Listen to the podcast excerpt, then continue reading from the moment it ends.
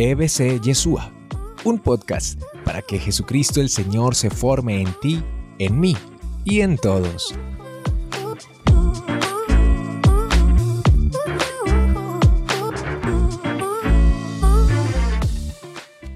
¿Quién es Dios y por qué se divide en tres personas diferentes?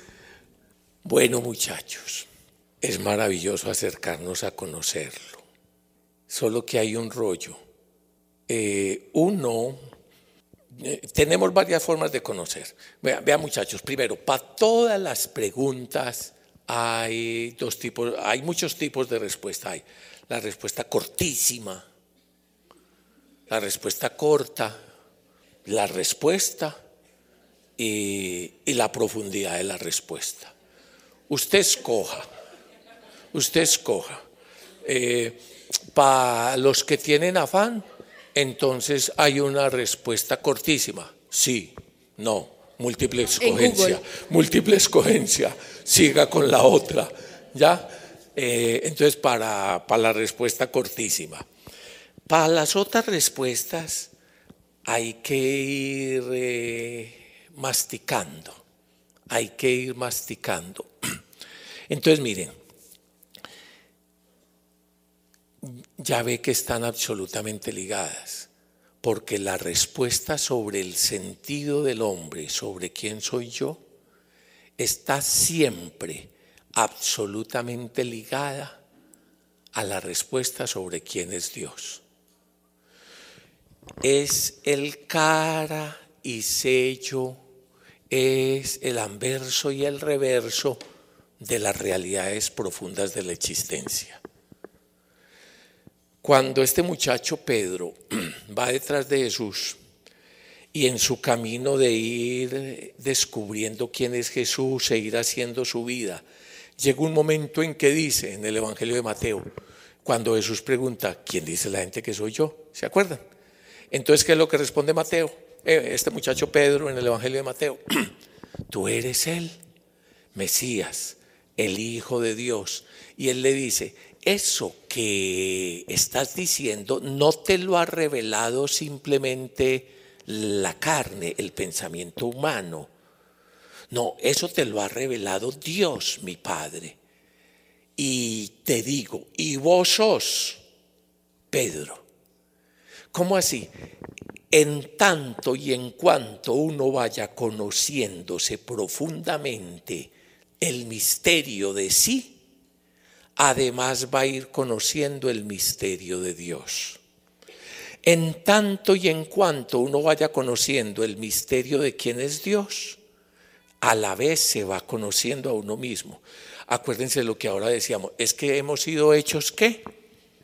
A imagen y semejanza. No porque yo sea Dios, como cree el mito panteísta.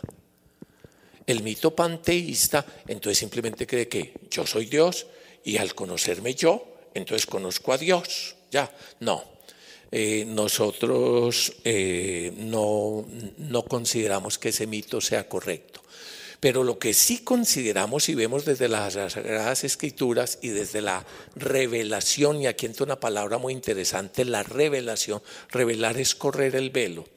Y entonces, es que yo sobre mí me puedo ir haciendo imaginaciones, creencias. Es que yo sobre Dios también puedo vivir de meras imaginaciones, caricaturas y creencias.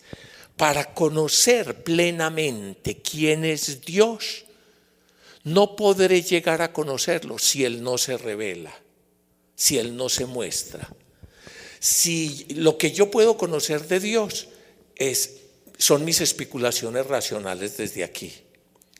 Entonces, desde la...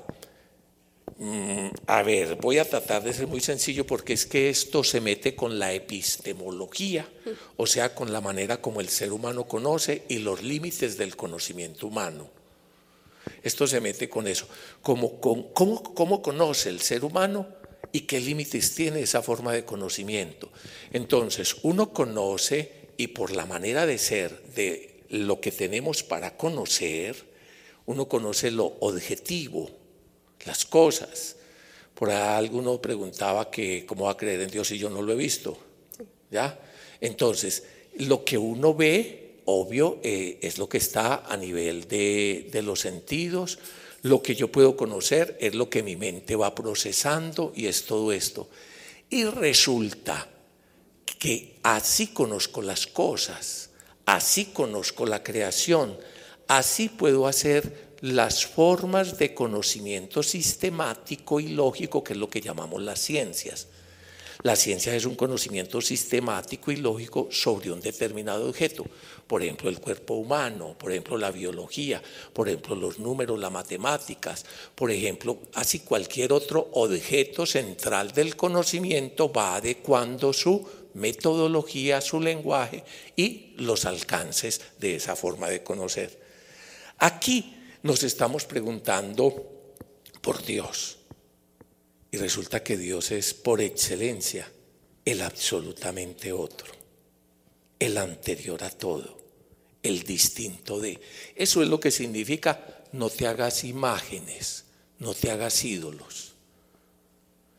No hacerse imágenes, sino adorar imágenes, no es la simpleza ignorante del evangelista que dice, es que ustedes se hacen imágenes y ustedes adoran imágenes y allá dice que no se hagan imágenes. No, no, no, no, no, no, no, no, no, no. La cosa es más honda.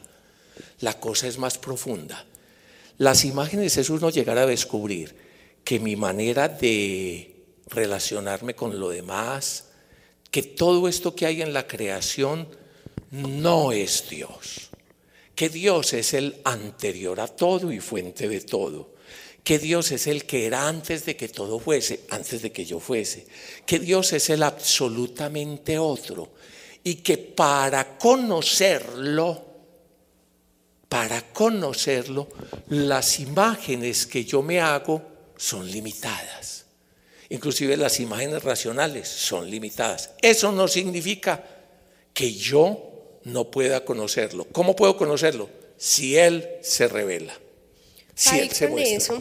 Hay algo que mm, alguna vez me ayudaste y es que yo estaba en un trabajo y en, pues en donde trabajaba, en el almuerzo nos reuníamos pues como a hablar porque éramos poquitos, como 15 personas. Entonces, una vez hablando de todo un poquito, pues yo era la única católica en ese trabajo. Entonces alguien me preguntó como quién era Dios y yo quedé como mm, ¿cómo no voy a saber responder si yo soy católica? Pero en serio, si ustedes les preguntan eso en este momento, ¿ustedes qué dicen? Pues es demasiado complicado. Entonces yo llegué con la duda a la casa a ver cómo podía responder. Entonces mi papá me dijo, Dios se conoce por las revelaciones y por lo que ha hecho en tu vida. Uno nunca va a ser capaz de explicar quién es Dios sin contar qué ha hecho en ti.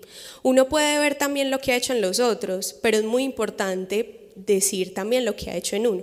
Entonces, ahí explicas un poco que uno puede hacer desde la idea vaga que uno puede generar en su cabeza que es Dios, lo que puede llegar a ser, pero también es lo que hizo en mí y por eso es Dios y por eso es pues el Dios en el que yo creo.